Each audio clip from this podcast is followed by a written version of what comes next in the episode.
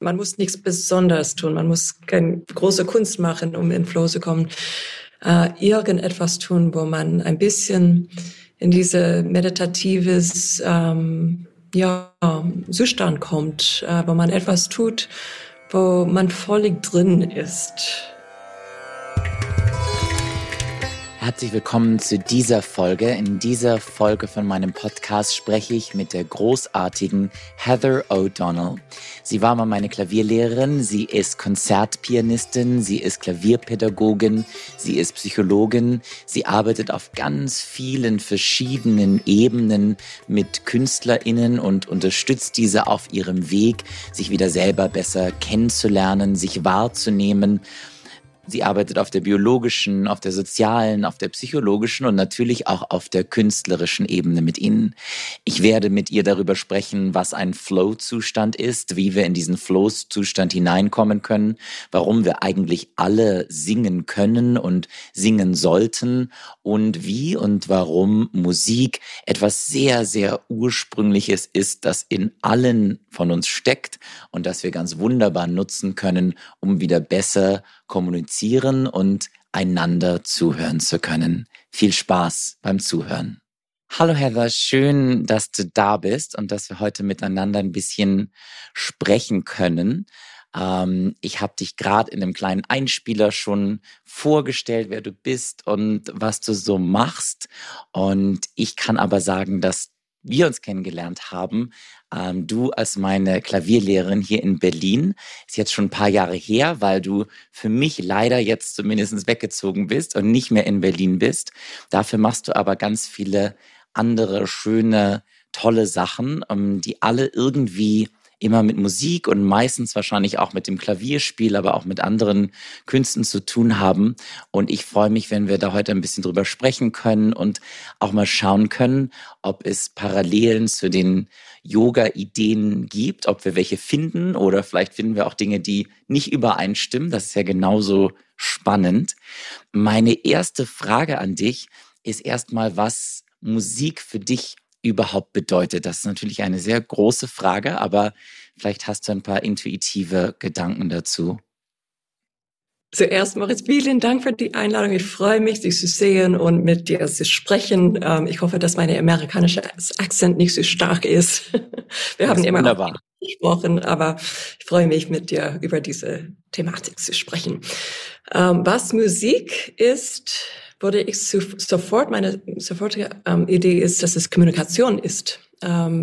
Bevor Menschen miteinander geredet haben, die haben gesungen oder ähm, irgendwelche ähm, Laute oder Klänge oder Musik-ähnliche Sachen gemacht und ich denke, wir haben das ein bisschen entfernt von Kommunikation. Das ist etwas Besonderes und ich denke, man, es hilft manchmal zu erinnern, das ist eine Kommunikationsform. Äh, das kommuniziert in eine andere Art und Weise. Ich beschäftige mich im Moment sehr viel mit Rechts- und Linkshirnteile. Das äh, Links ist wirklich ähm, für Sprache und es ist wunderbar, das sind unsere menschliche Fähigkeiten.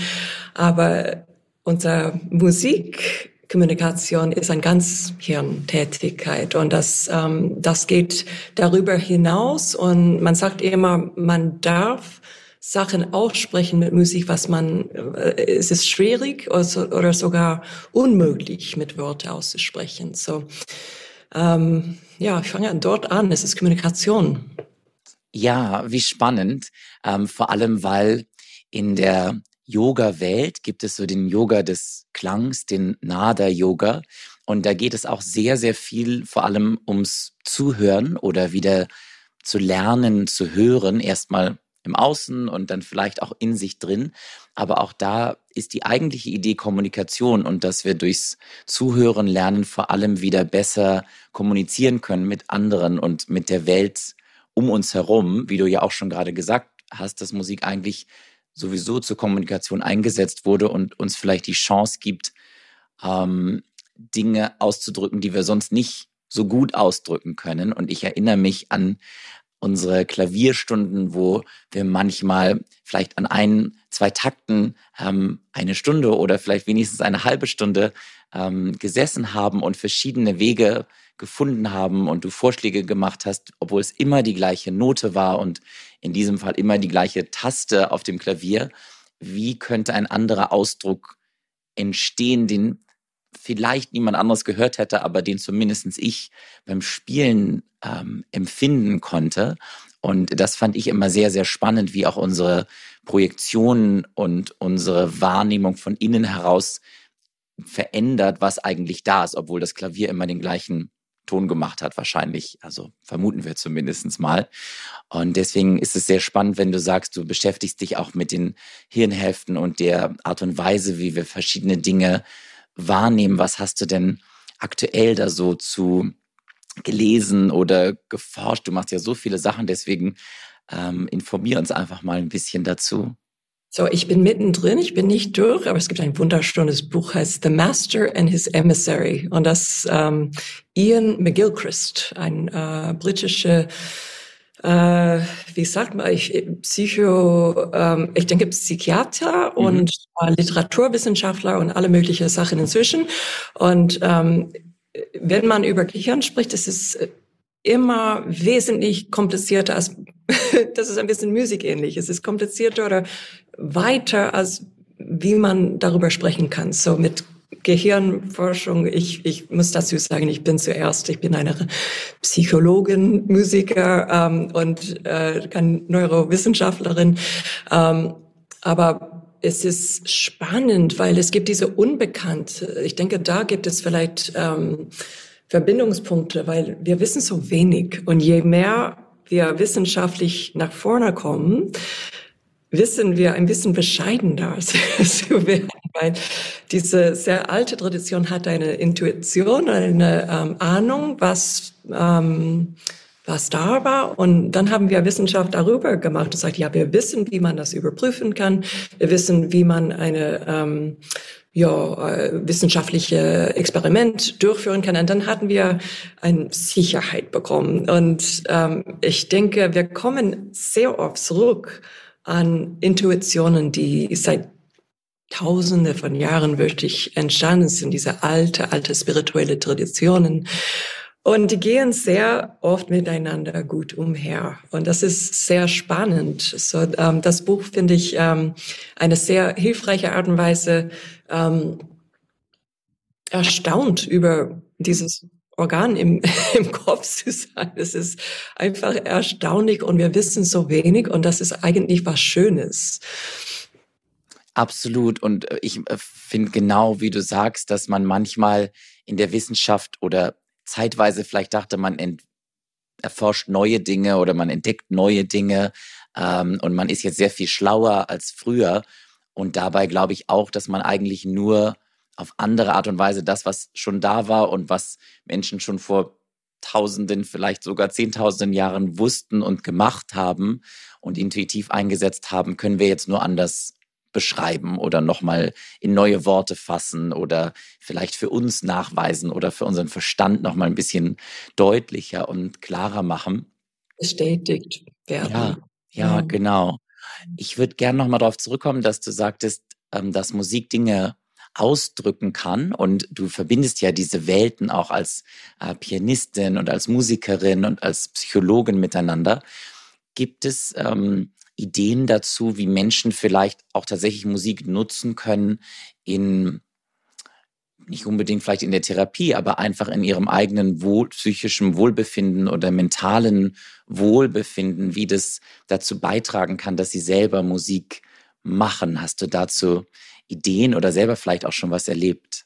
Ja.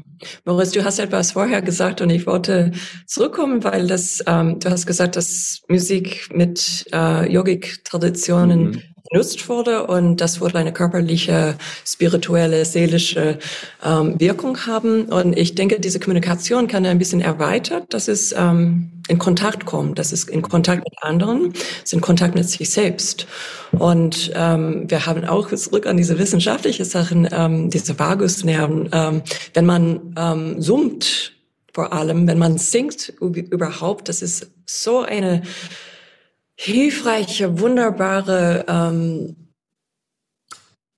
äh, entspannende Mittel, was man nutzen kann, um, ähm, um unser ähm, System ein bisschen zu berühren. So, so das geht so gut mit, mit Yoga, wenn man um sagt. Das mhm. ist intuitive äh, Nutzung von dieser körperlichen Fähigkeit, runterzukommen. Und ähm, das ist eine Art von, von Musik nutzen. Ich finde, Musik machen ist ähm, viel zu oft. Ich höre, als ich, äh, als ich sehr häufig unterwegs mit, als Klavierpädagogen war das leider nicht mehr so viel.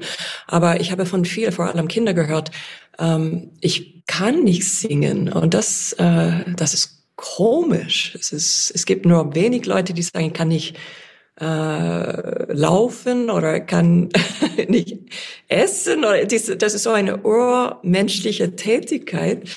Und es ist komisch zu hören von Kleinkindern, von sechs, sieben, achtjährigen Kindern, ich kann nicht singen. Die haben irgendwo gelernt, dass Singen etwas Besonderes ist und es gehört ihnen nicht, weil die nicht gut genug sind. Und das finde ich so traurig. Und ähm, wenn ich erinnere mich zurück an unsere ähm, Arbeit zusammen und Klavier ist ein sehr mechanistisches Instrument, sage ich. Das ist viel mechanistischer als eine menschliche Stimme. Mhm. Ähm, Zuerst ist das weit entfernt. Ich habe meinen Flügel dort, kann das sehen. Es ist von mir weit entfernt. Aber wenn man eine Tasten drückt, gibt es etwa 30 äh, Stadien muss durchkommen, bis man ein Hammerchen nach oben kommt und diese Zeiten berührt. Wenn man das vergleicht mit einem ein Ton macht, mm, das ist so direkt, wenn man das singt. Und wenn man ein Klavier, man ist ein bisschen weiter entfernt davon. Es ist ein bisschen wie ein, ein ähm, Computer oder so. Es ist, es ist ein äh, industrielle Revolutionsinstrument. Und ähm, wenn man, wir haben sehr oft mit, ähm, mit Klavierspielen, okay, wie würde man diese Phrase singen? Weil es ist uns so bekannt. Wir kennen von Sprechen, wir kennen, wie man einen Satz anfängt, wie man das zu Ende bringt, weil man geht ein bisschen nach oben, man geht ein bisschen nach unten. Und wir sind Virtuosen, jeder von Gesprach, äh, von Sprechen, von Kommunikation, von ähm, von unseren Ideen zu einem anderen Menschen ähm, geben. Und wir denken, dass das nicht mit Musik verbunden ist irgendwie. Und das ist schade, weil egal was für eine Stimme hat, man kann durch Musik kommunizieren. Mhm. Und je mehr man das macht, desto äh, besser oder geschulter oder ähm, vertrauter ist man. Und dass Kleinkinder mit sechs, sieben finden, nee, das kann ich nicht, das ist für andere, das ist für Profis, das ist für Popsänger. Das ist schade. Das ist wirklich schade. Ja, wie schön, was du sagst. Genau, wieder uns daran zu erinnern, dass wir, worum es dabei eigentlich geht. Und wir haben wahrscheinlich dann schon so früh gelernt, dass es eine richtige Art und Weise gibt zu singen oder dass es nur gut ist, wenn es sich genauso anhört wie jemand anderes, den wir vielleicht irgendwo gehört haben oder im Fernsehen gesehen haben oder im Internet oder dass es nur richtiges Singen ist, wenn es eine bestimmte Melodie ist ähm, oder wenn es anderen gefällt. Ich denke, das ist wahrscheinlich ein großer Teil, wie wir auch aufwachsen und natürlich auch das Erlernen, dass wir immer Dinge daran messen, wie andere das beurteilen oder wie sie es bewerten und vielleicht ja auch bei einem Instrument lernen, dass wir dann das Stück anhören und dann wollen wir es genauso spielen und wenn es nicht genauso ist, dann ist es vielleicht falsch oder dann ist es nicht so richtig. Und vielleicht können wir wieder Musik ähm, machen, nicht nur immer für andere, sondern eigentlich für uns. Äh, wie du es gerade schon angesprochen hast, das Summen, was ganz interessant ist. Es gibt eine äh, eigentlich als Atemtechnik beschriebene, aber man summt letztlich. Sie heißt übersetzt auch Bienensummenatmung. Ähm, und die wird beschrieben als ein Weg zu äh, unendlicher Glücklichkeit, wenn man summt. Und wahrscheinlich passiert das auch, wenn man äh, lange genug summen würde, äh, weil man dann einfach ausatmet und weil man diesen Klang hat und seine Stimme überhaupt wieder wahrnehmen kann und sich selber wahrnehmen kann, äh, was ja wahrscheinlich von allen spirituellen Wegen am Ende irgendwie das Ziel ist oder die Idee ist. Und deswegen ähm, finde ich das toll, wenn wir alle dazu beitragen können, wieder Musik zu machen, egal in welcher Form, auch für uns selber und nicht nur für den Auftritt oder die ähm, Performance. Du arbeitest ja viel auch bei euch im The Green Room mit äh, Menschen, die auf der Bühne stehen und das doch für andere machen. Ähm, wie erlebst du das da? Ist das immer so das große, worum es geht? Oder gibt es Wege auch in der Kunst und in der Kultur zu schaffen, dass man vielleicht auch eher mit sich oder vielleicht auch mit dem Publikum eigentlich Musik macht und nicht nur immer als Entertainer auf der Bühne steht? Ja, ich, ich kann es vielleicht ein bisschen verallgemeinern, was ich hier mache, weil ähm, wenn ich eine Sitzung bin, äh, ich bin Psychologin, mhm. ähm, wenn ich eine Sitze, Sitzung habe, ich würde sagen, bis 80 bis 90 Prozent meiner Arbeit ist Unlearning. Ähm, mhm. Man lernt etwas, man lernt etwas als Kleinkind, ähm, man lernt etwas in diese ähm, Bildungsjahren, äh, wo man alle möglichen Ideen bekommt, was ist richtig, wie du gesagt hast, was ist richtig, was ist falsch. Man lernt ähm, äh, den Körper in eine bestimmte äh, Position zu haben und äh, man lernt nicht unbedingt, wie, wie das fühlt von innen nach außen, aber wie das sieht von außen nach innen oder so, wie, wie das angesehen wurde oder angehört. Und das ist alles außen und dann nimmt man das innen. Sehr wenig, in die, es tut mir leid zu sagen, aber sehr wenig in, ähm, traditionelle Musikbildung geht von, wie ist das? Wie fühlt das sich von innen? Ähm, wie fühlst du dich im Moment, um diese ähm, Position zu nehmen oder diese ähm, Haltung zu haben oder irgendetwas. Das wird sehr wenig gefragt und was eher gefragt wird, ist, ähm, äh, tun dies, dies oder tun das und das ist nicht richtig und das ist falsch. Und ähm, so was ich mache sehr oft ist äh, ein bisschen Unlearning, äh, zurücktreten. Wie war das früher? Weil wir haben diese natürliche Fähigkeiten. Ähm, Musik spielen baut drauf, was wir eigentlich als Menschen alle machen. Es gibt diese wahnsinnig komplexe äh, körperliche Sachen, die wir erledigen im Alltag und die uns zu Menschen machen. Und man macht ein bisschen darüber hinaus und dann wird man Musiker. Und man geht zurück und, und verbindet das mit, ähm, wie ist das nach innen? Ich, ich werde es nie vergessen, ich habe ähm, mit einer Yogalehrerin, die hauptsächlich mit Musiker arbeitet. Und sie hat mir gesagt, ähm, die Musiker, vor allem die klassischen Musiker, die fragen immer, ist das richtig? Mhm. Und sie, sie fragt immer, wie fühlt das sich? Äh, wie, was für eine, eine Empfindung? Äh, wie ist das ja, erfahren, was, was sind die Spüren? Und ähm, die sind sehr unbequem, solche Fragen, die, die fragen, nee, ist das richtig? Ich, ich muss mal wissen. Ähm, es gibt immer Vorteile, Nachteile. Man baut mit dieser sehr traditionelle ähm, Musikbildung, Disziplin und bestimmte Fähigkeiten auf. Aber man vergisst manchmal ganz natürliche, ähm, urmenschliche Sachen und das ist schade. Und wenn man als Erwachsenen ähm, vielleicht durch eine Krise kommt, sehr oft begegnet man diese Urelemente und das hilft so sehr. Wir sind sehr viel weiter mit Psychologie und Psychiatrie und Medizin geworden. Ähm, Körperarbeit.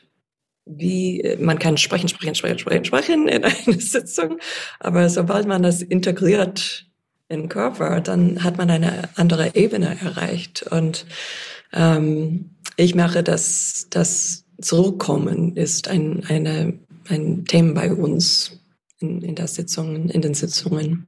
Ja, und ich glaube auch dann noch ein zusätzlicher Schritt manchmal, ich erlebe das auch oft, dass im Yoga-Unterricht Menschen fragen, ob sie das richtig machen.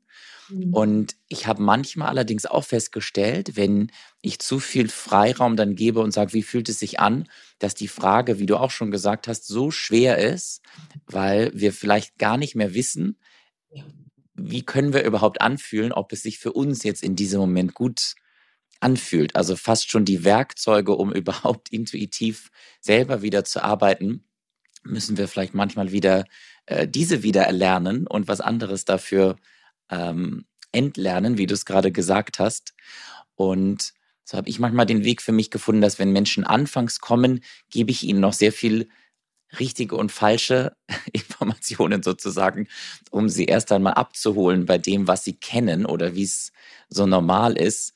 äh, weil manchmal Menschen wirklich auch schon überfordert waren. Ich habe es auch schon in anderen Momenten gesehen. Ich habe eine Folge ja auch aufgenommen für die, ähm, die bei meinem Podcast hier sind mit Maja Nowak. Das war die erste Folge, die viel mit ähm, ähm, Menschen arbeitet und mit ganz verschiedenen Techniken, die aber auch alle immer darum gehen, wie man im Körper etwas spüren kann, genau wie du es gesagt hast, und eben nicht nur drüber zu reden. Und da habe ich auch oft schon festgestellt, dass das äh, für manchmal für Menschen sehr, sehr herausfordernd ist, überhaupt irgendwas in ihrem Körper zu spüren oder überhaupt ihren Atem oder ihre Stimme oder wie sie sich gerade fühlen. Und das finde ich ganz spannend, wie wir da als ähm, Gesellschaft vielleicht auch wieder hinkommen können und wie wir alle unseren Beitrag leisten können dazu, dass wir wieder mehr fühlen oder im übertragenen Sinn hören können, also mit all unseren Sinnen etwas tun können.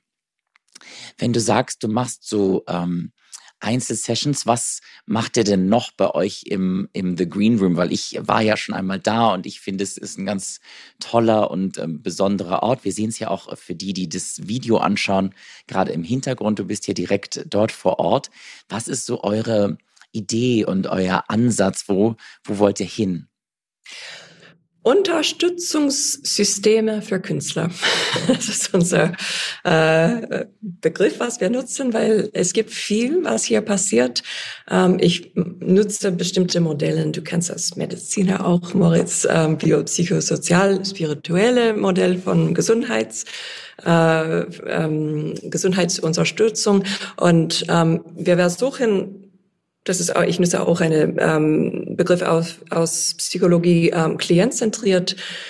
Es ist mir sehr wichtig, ähm, ich mache einen Rahmen hier. So, wir haben Kurse und Workshops und Einzelsitzungen und alle mögliche Events und Veranstaltungen ähm, auf unterschiedliche ähm, Faden. Manche unterstützen Körper. So, wir haben Qigong, Alexander Feldenkreis Yoga. Du bist zu uns gekommen, das war wunderbar. Und ähm, das ist somatische Unterstützung. Dann machen wir psychologische Unterstützung. Einzelberatung, Gruppensitzungen, äh, therapeutisch ähnliche Sachen. Ich bin kein Psychotherapeutin, mhm. ich bin Psychologin, das macht einen Unterschied. Ich mache eher Beratung und äh, es gibt äh, künstlerisch-systemische Therapie hier auch. Ähm, und dann haben wir soziale ähm, Hilfe. Wie kommt man weiter, wenn man ein bisschen stecken geblieben, äh, wenn man eine zum Beispiel äh, eine Übergang, man kann nicht weiter in diese künstlerische Bereich gehen, so wie man das bisher gemacht hat. Und man muss etwas ändern. Wie macht man das? Das ist dieser soziale Bereich. Und ähm, im letzten Jahr haben wir wirklich sehr stark auf ähm, geflüchtete Künstler konzentriert, mhm. weil das war eine, eine sehr große Thema bei uns. Ähm, Im März 2022 ähm, haben wir angefangen, in sozialen Medien rauszuschicken. Wir wollen helfen. Zu dieser Zeit hatten wir sehr wenig mit und das war sehr unbequem, weil Leute in der Ukraine brauchten, Künstler brauchten wirklich ja. Hilfe. Wir wussten damals, wie wir das machen könnte, wie wir das unterstützen könnte. Aber das war eine sehr besondere Zeit, weil wenn man rausgeschickt, wir wollen helfen und Leute gesagt, ja, ich brauche Hilfe. Und dann kam äh, eine Situation zusammen, wo wir zu Förderer gehen könnte und sagen, wir brauchen Förderung dafür. Und äh, zu dieser Zeit, es war eher äh, besonders, aber gab es viele Förderer, die bereit waren zu, zu helfen. So, es gab eine Menge Leute, die wollten was tun und wollten was helfen. Und deswegen haben wir ein Programm für Geflüchtete und Dissidentenkünstler aufgebaut, was ähm, zusammengeht mit unser Hauptprogramm für Künstlerunterstützung. Das kann Künstler, die in Krisensituationen stecken, zum Beispiel ein, eine Tänzerin, die eine Verletzung hat, weiß nicht, wie das weitergeht. Es kann Künstler, die ein bisschen das Gefühl, dass die nicht weiterkommen. Es kann Künstler, die einfach weiterentwickeln wollen. Es muss nichts Pathologisches oder Negatives sein. Es ist einfach zusammenkommen und forschen, zusammen forschen. Wir haben auch viele Events. Ähm, und das, ich sage ein paar Worte dazu. Ähm, diese ukrainische äh, Künstler, wenn ich gefragt habe, was brauchen sie, was, wie können, wie können wir helfen? Äh, ich mache das ein bisschen lustiger, aber niemand hat gesagt, die brauchen Meditation oder die brauchen Qigong oder Feldenkreismittel. Niemand. Die haben gesagt, wir wollen Künstlern sein. Wir wollen, wir gehen morgen aus der Ukraine, wir kommen äh, in eine Woche äh, nach Deutschland und wir wollen das nicht aufgeben. Wir haben 20, 30 Jahre dazu gebracht, Künstler zu werden und zu sein. Und wie können wir das in Deutschland machen? Und deswegen sind viele eine Veranstaltungskultur hier ist aufgewachsen. Ähm, ich habe diese Räumlichkeit einfach geöffnet äh, für Proben und für äh, Konzerte und das hat etwas ganz Besonderes und ganz Heilendes und ganz psychologisch reingebracht, weil es ist nicht so explizit Psychologie mhm. oder somatische Arbeit, dies oder das, also es ist heilende Arbeit auch. Das ist, das war für mich eine eine Lehre. ja, wie wunderbar, dass ihr das machen könnt und das auf so vielen Ebenen das ja auch unterstützt, wie du gerade schon gesagt hast, bis hin zu dem Zusammenbringen auch von verschiedenen Kulturen und Ideen und gerade in diesen Zeiten, wo äh, Menschen sich im Krieg befinden oder sich im Krieg befinden müssen, ja natürlich in den meisten Fällen vollkommen un, äh, sich nicht dafür entschieden haben, sondern es einfach über sie hinweggekommen ist und so eine traumatische Situation entsteht plötzlich und ihr ganzes Leben zerreißt und dann solche Orte finden können. Ich glaube, das ist so wahnsinnig wichtig, auch für die Kommunikation, wie wir es vorhin schon gesagt haben, wenn überhaupt wir uns gegenseitig zuhören können. Und manchmal ist das ja vielleicht über den Weg der Musik einfacher, als wenn wir uns über unsere politische Meinung unterhalten oder darüber, wie wir jetzt irgendeine Entscheidung von irgendeiner Regierung finden, ähm, ist die Musik vielleicht verbindender oder einfacher uns miteinander zu verbinden und uns auch wieder als Menschen vielleicht, wie du es gesagt hast, an so ursprüngliche Dinge zu erinnern, die in allem stecken und die wir alle in uns haben, auch wenn sie manchmal vielleicht ein bisschen versteckt sind oder vielleicht verschütt gegangen sind. Und was ich auch spannend fand, wie du sagtest, dass ihr etwas gemacht habt, was vielleicht gar nicht so geplant war oder nicht unbedingt in eurer Struktur war oder in eurem System, was du dir überlegt hattest und dass daraus trotzdem so viel Tolles entstanden ist und ihr einfach in so einen Fluss gekommen seid, äh, der dann doch gut funktioniert hat, auch wenn es vielleicht erstmal Hindernisse gab oder Dinge, die, äh, wo man nicht wusste, wie man die überhaupt überwinden kann. Und vor dem Gespräch äh, hatte ich dich ja schon äh, gefragt zu einer Idee, nämlich zu diesem Konzept von im Fluss sein oder an einem Flow sich befinden. Ähm, ich weiß, dass das wahrscheinlich ein sehr technischer Begriff ist, von dem ich nicht mal weiß, wie die genaue Definition ist, aber wir können uns alle vielleicht etwas darunter vorstellen, so ein Moment, wo Raum und Zeit äh, vielleicht verloren geht und verschwindet und wir direkt in einem Moment sein können. Und ich habe so oft festgestellt, selber beim Singen, sei es Singen von Yoga, Mantras oder auch beim Spielen von Klavier oder vielleicht auch in so einer Unterrichtssession, wenn beide Personen sich einlassen können auf einen Moment, dass das passieren kann, dass man gar nicht weiß, wie viel Zeit äh, gerade vergangen ist. Ähm, hattest du solche Momente selber schon mal, vielleicht als Künstlerin oder auch als zuhörende Person in anderen Momenten? Flow. so, so wunderbar. Uh, Flow ist so, ist so in Fluss kommen. Flow ist so besonders. Wir haben das so das ist so ähm, kostbar heutzutage, weil alles, was wir hier haben, äh, kann inzwischen kommen. Und ähm, deswegen, ich denke, wir sind ein bisschen sensibilisiert, was Flow bedeutet und was für eine Rolle es für Menschen spielt.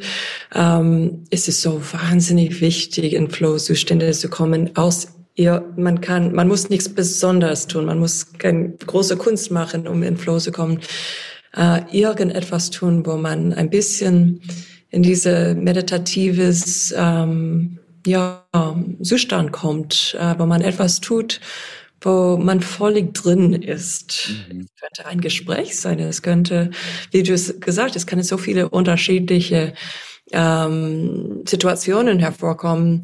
Und natürlich ist Kunst ein wunderbarer äh, Mittel, um Flow-Zustände zu hervorrufen. Ähm, ich muss mal sagen, für mich selbst, ich habe das, ich liebte als Musiker üben, weil man erfahrt, ich denke vor allem als Pianist, ganz sehr parteiisch Pianistin, ähm, man kann eine ganze Welt in ein kleines Übungszimmer hervorbringen. Es gibt diese wunderbare Stücke und man ich sage das ganz platt, man braucht wenig anders, als in diese kleine Zimmer zu sein und die wunderbare Stücke zu spielen, weil es alles dort ausgedrückt wurde oder, oder gesagt und man lebt da drin, man lebt in dieser Klangwelt und es gibt die wunderbarste Art von von wunderbaren Ausdrücke. Ich sage wunderbar sehr oft, aber ähm, es, es war wirklich schön. Ich liebte ähm, in einem Übungsraum eher als auf einer Bühne. Mhm. Für mich Flow-Zustände auf einer Bühne war schwieriger, war immer ein bisschen, ähm, es war mir klar, dass Leute da waren, das war mir ein bisschen unbequem, ich bin ein bisschen introvertiert. Ähm, aber in einem Übungsraum zu sitzen war wirklich schön. Ich hatte damals ähm, sehr viel körperliche Beschwerden. Ähm, ich habe ein bisschen dumm gemacht, muss ich sagen, mit Üben. Ich habe so viel Zeit in Übungsräume äh, verbracht und das heißt zu ähm, wirklich zu körperlichen Beschwerden gekommen, die chronifiziert wurde. So Schmerz am Endstadium meiner Karriere. Schmerz, Schmerz war fast immer dabei und ich denke, Schmerz ist ein Flow-Killer, weil man äh, ist es ist immer eine Erinnerung, nee, nee, komm nicht rein, komm nicht in diesen Zustand. Ähm, es gibt etwas Wichtiges hier.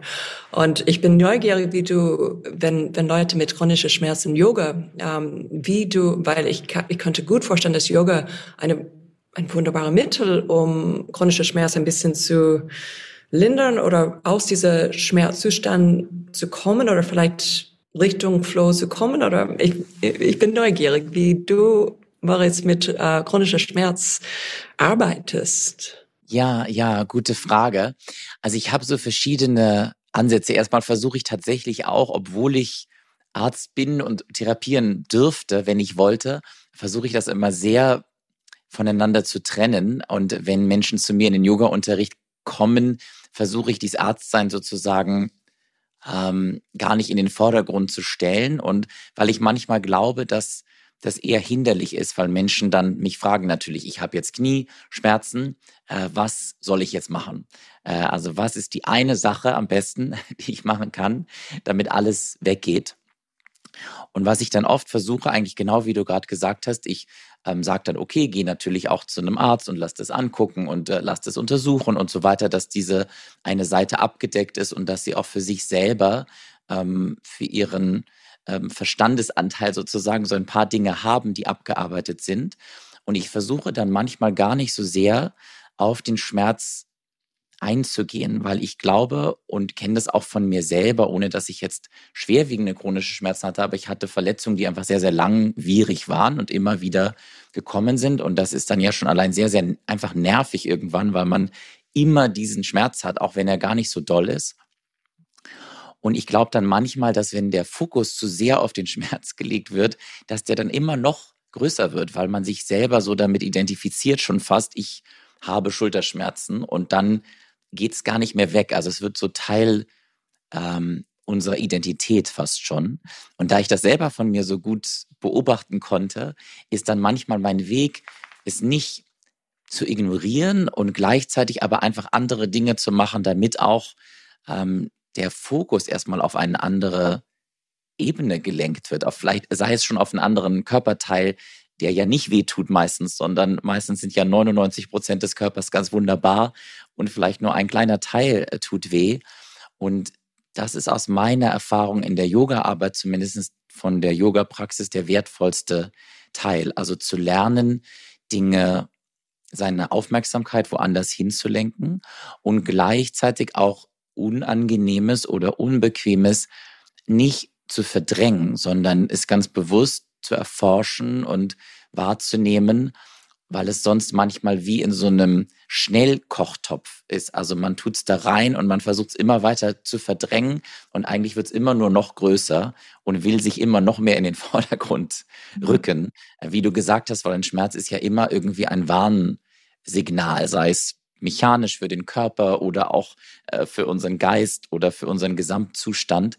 Und so versuche ich mich von vielen Ebenen zu nähern, ohne die medizinischen Begriffe äh, zu benutzen, sondern eigentlich den Menschen zu erlauben, in so eine andere Welt einzutauchen und indirekt ähm, das sozusagen mitzunehmen, äh, was da passiert.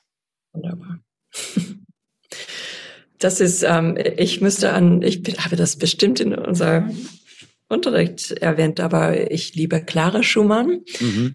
So, so oft von Robert Schumann, aber es gab eine wunderbare Musikerin und Komponistin, Clara, die Frau von Robert. Und ähm, sie hatte chronische Schmerz. Sie hat auch ein sehr schwieriges Leben gehabt. Und ähm, sie hat sehr, sie war tough, sie war eine unglaubliche Pianistin und hat äh, einige Sachen überführt, die heutzutage immer noch sehr, sehr schwierig. Brahms erste Klavierkonzert mit diese Dinge, die Oktave, Trille. Und ähm, kurz danach musste sie in eine Klinik äh, gehen und sie hatte chronische Schmerzen. Und man sagte, ich habe das gehört als Musikerin, äh, chronischer Schmerz ist eine psychologische Phänomen. Als ich das als Musiker gehört habe, war das sehr beleidigend, weil die haben gesagt, das ist nicht echt, das äh, existiert nicht, das ist nicht biologisch, organisch.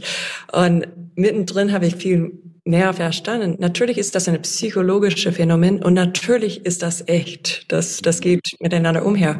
Aber da ist ein psychologisches Phänomen, man arbeitet anders als mit einem ähm, sogenannten organischen oder biologischen Schmerz. Und dieser Arzt, mit dem Clara Schumann gearbeitet hat, war sehr ähm, progressiv und er hat gesagt, einfach spielen in sehr schönen Kontexten und probier einfach so zu spielen. Und ähm, er hat ein Rezept geschrieben, Konzerte spielen und hat das so einen Rahmen dazu gegeben, so dass diese Konzerte schön waren. Sie hat schöne Feedback bekommen, das war sehr entspannt, das war wirklich was Schönes und ähm, Unterstützendes, Broadendes. Und äh, sie hat das gemacht und dann fing ein Prozess an, diese Schmerzfaden äh, überschreiben und neu zu programmieren, wenn ich das sehr mechanistisch beschreiben. Aber es hat geholfen, sehr, sehr geholfen. Und ich ja, finde das sehr spannend, was du sagst mit Fokus. Wo, worauf fokussiere ich? Und das ist so ein Lebenskunst. Das ist so, das gibt so viele Ebenen, wo man fragen kann, ähm, worauf fokussieren. Manchmal hat man eine ähm, äh, einen Wunsch so zu machen und ich will das nicht sehen und ich, ich will überhaupt nichts damit beschäftigen. Du hast gesagt, ja, vielleicht kann man ein bisschen annähernd kommen, mhm. aber wenn man zu ähm, drauf fokussiert, dann wird das so groß, das wird so ein riesiges Element im Leben, dass man vergisst, dass es 90 Prozent andere Körperteile gibt. Und äh, ich finde diese Balance zwischen ähm, Nähe, Distanz, Fokussieren, ein bisschen schwammig lassen. Das ist so, das, das ist Lebenskunst. Äh, man, man steckt immer drin und probiert, ähm, ja, was brauche ich jetzt? Ein bisschen mehr Nähe, ein bisschen mehr Distanz, ein bisschen mehr Aufmerksamkeit, ein bisschen weniger Aufmerksamkeit. Ja, und das finde ich so toll. Das ist ja auch der Ansatz meines Podcasts gewesen, als ich ihn gestartet habe und auch der Titel ist das noch Yoga Fragezeichen, weil wir jetzt auch wieder festgestellt haben, obwohl du vielleicht scheinbar in einem anderen, ganz anderen Bereich arbeitest, der vielleicht für viele Menschen erstmal nichts mit Yoga auf den ersten Blick zu tun hat, ähm, gibt es doch so viele Überschneidungen, weil, genau wie du sagst, so eine Lebenskunst eigentlich in allen Ideen oder ähm, Konzepten und Wegen steht, die den, die Heilung im Mittelpunkt haben, ähm, dass es immer am Ende darum geht, sozusagen, wie können wir in unserem Leben unsere, unsere Wahrnehmung äh, üben und überprüfen und reflektieren und unsere Wahrnehmung nach innen und unser Zuhören nach außen. Und das bringt uns ja so ein bisschen zurück eigentlich auch zum Anfang, dass es immer ums Zuhören geht oder ums Hinhören, ähm, Hinhören auch an diese Warnsignale, die der Körper sendet und diesen Schmerz vielleicht, sagt man ja auch manchmal so, den Schmerz die man im Körper hat, sprechen zu lassen. Also zu gucken, was ist so die Botschaft vielleicht dahinter, ähm, der man dann nachgehen kann, wie im Beispiel von Clara Schumann, dann vielleicht einfach schönere Erfahrungen zu machen und nicht einfach alles aufzuhören, äh, was da ist, weil das Aufhören ja oft dann auch nur so eine Art Verdrängungsmechanismus manchmal ist. Und man tut es einfach weg und guckt es nicht mehr an, aber irgendwie bleibt es dann doch im Hintergrund immer da und äh, versucht sich wieder an die Oberfläche zu arbeiten. Hast du für dich selber oder in deiner Arbeit eine Übung vielleicht? Ähm, ich weiß, dass alle immer gerne irgendwas machen wollen, aber irgendeine Lieblingsübung, die du Menschen empfiehlst, wenn sie damit sie sich wahrnehmen können oder damit sie fokussieren können oder vielleicht auch in den Körper kommen können? Gibt es irgendwas, was dir einfällt, was du vielleicht gerne teilen möchtest? Beim Klavierspielen oder? Egal, irgendwas, was vielleicht irgendwas, was man ohne Hilfsmittel auch machen kann, ähm, wenn dir was einfällt. Anhänger, ich bin auch äh, Meditationslehrerin geworden. Äh, ich finde Meditation ähm, so hilfreich und man sagt, dass Meditation äh, am spirituellsten von alle äh, spirituelle oder von alle, äh, lass mich das anders sagen. man sagt, dass äh, Meditation, äh, Buddhismus ist wirklich am wissenschaftlichsten von alle spirituelle Richtungen. Mhm. Und man sagt, dass Psychologie am spirituellsten von allen Wissenschaften. So, ähm, ich finde, dass die gut miteinander umhergehen und es gibt, ähm, finde ich, ich habe das schon angedeutet, wenn, wenn man spricht und spricht und spricht, manchmal hat das ein Ende, manchmal ist das kontraproduktiv, weil zum Beispiel bei Leuten, die traumatisiert sind, wenn man spricht darüber, der Körper kann nicht unterscheiden, was echt und was nicht echt. Und wenn man hervorruft, äh, diese traumatische Erfahrung, dann man ist in diese, ähm, man ist getriggert, triggert von Traumaforschung. Ähm, und da gibt es Meditationspraxen oder Körperpraxen, die so viel gelungener, so viel geeigneter sind dafür. Und ich merke, wenn ich ein bisschen an Klavier komme, ähm, es gibt so viel Entwicklung für mich. Ich bin immer noch ein Work in Progress. ähm, ich habe Improvisation mit vier oder fünf Jahren aufgegeben. Und das ist sehr häufig für klassisch gebildete Musiker. Das ist so unnatürlich. Das ist ein bisschen seit vielleicht Mitte 19. Jahrhundert, irgendwie es gab Komponisten, kreative Menschen und es gab äh, Interpreten und die mischen miteinander nicht so, so gerne. Weil ich denke, in, insgesamt in unser Leben, äh, es, es ist eine Steigerung von Kompetenzen und man muss nur eine Interpret sein oder ein Komponent, weil die sind alles so kompliziert. Und ähm, ich merke, dass ähm, ich probiere jetzt mit 50 Jahren zu improvisieren. Ähm, und es kommt voran, das ist nicht, wenn man an Improvisation denkt, man denkt an Jazz, es ist nicht Jazz, es ist irgendetwas, es ist manchmal, äh, ich weiß es, ich weiß nicht, was es ist. Und ich würde das nie im Moment für andere Menschen äh, vorspielen. Aber das ist Entlernen. Mhm. Ich habe mit fünf gelernt, dass ähm, Musik sieht man. Und das ist ein Übersetzungsprozess. Man sieht etwas, das geht durch äh, die Augen und dann hat man etwas in den Fingern, das rauskommt. Und ähm, wenn man zurück an natürliche Prozesse, Musik machen, Bewegung, das ist improvisatorisch. Äh, was wir mit Rachmaninoff und Liszt machen, das ist eher ein bisschen wie eine große Maschine. Und ähm, Liszt war natürlich auch sehr ähm, in seinem Körper, hatte eine Freude an, an seine Körperbewegung und sowas. Ähm, aber er war auch eine große Improvisator, äh, improvisierende oder mhm. ähm, er konnte gut improvisieren. Und heutzutage, wenn klassisch gebildet und auch ähm, manchmal Jazzmusiker, die sehr in eine bestimmte theoretische Bildung gesteckt sind. Manchmal die spielen eine falsche Ton und die kommen voll raus und ähm, die wissen nicht, wie man reinkommt. Das ist lächerlich, weil ähm, vor allem mit Jazzmusiker, wenn die falsche Töne spielen, äh, es darf kein falsche Töne spielen. Das, man, man nutzt einen Ton, was nicht in diese harmonische mhm. mhm. Welt nicht reinpasst. Man nutzt das, in irgendwo anders reinzukommen. Das ist eine Einladung auf irgendetwas. Das ist schön. So, ähm, eine ganz lange und komische Wege zurück an deine Frage. Ähm, durch meditative Flow-Zustände, improvisatorische Situation zu machen, ein bisschen weg von dieser, es muss so sein, es muss genau so sein. Das loslassen. Niemand ist daran interessiert, wenn man in ein Konzert geht, hat sie 99 Prozent korrekt gespielt. Aber so trainieren wir. Ja. Und ich, das ist nicht nur für Musik, das ist für viele Bilder.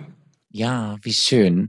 Äh, das ist eine tolle Abrundung eigentlich von all dem, was wir gesagt haben. Vielleicht, dass wir uns wieder erlauben, ähm, Dinge zu tun, die nicht so festgelegt sind. Äh, können ja auch eine Bewegung sein oder äh, wenn Menschen vielleicht schreiben. Ich glaube, in jeder Kunstform, wo es irgendwann Regeln gab oder wo irgendwann wir angefangen haben, das in so Schubladen zu stecken, können wir vielleicht uns selber mal ausprobieren, wie es ist, entweder ans Klavier zu setzen und irgendwas in Anführungsstrichen zu spielen oder auch in Bewegungsform, wenn man tanzt, vielleicht irgendetwas zu tanzen oder irgendetwas zu schreiben oder irgendetwas zu singen und äh, mal testen, was das so macht, weil ich glaube auch, dass die meisten von uns eher ein bisschen zu viel Struktur haben.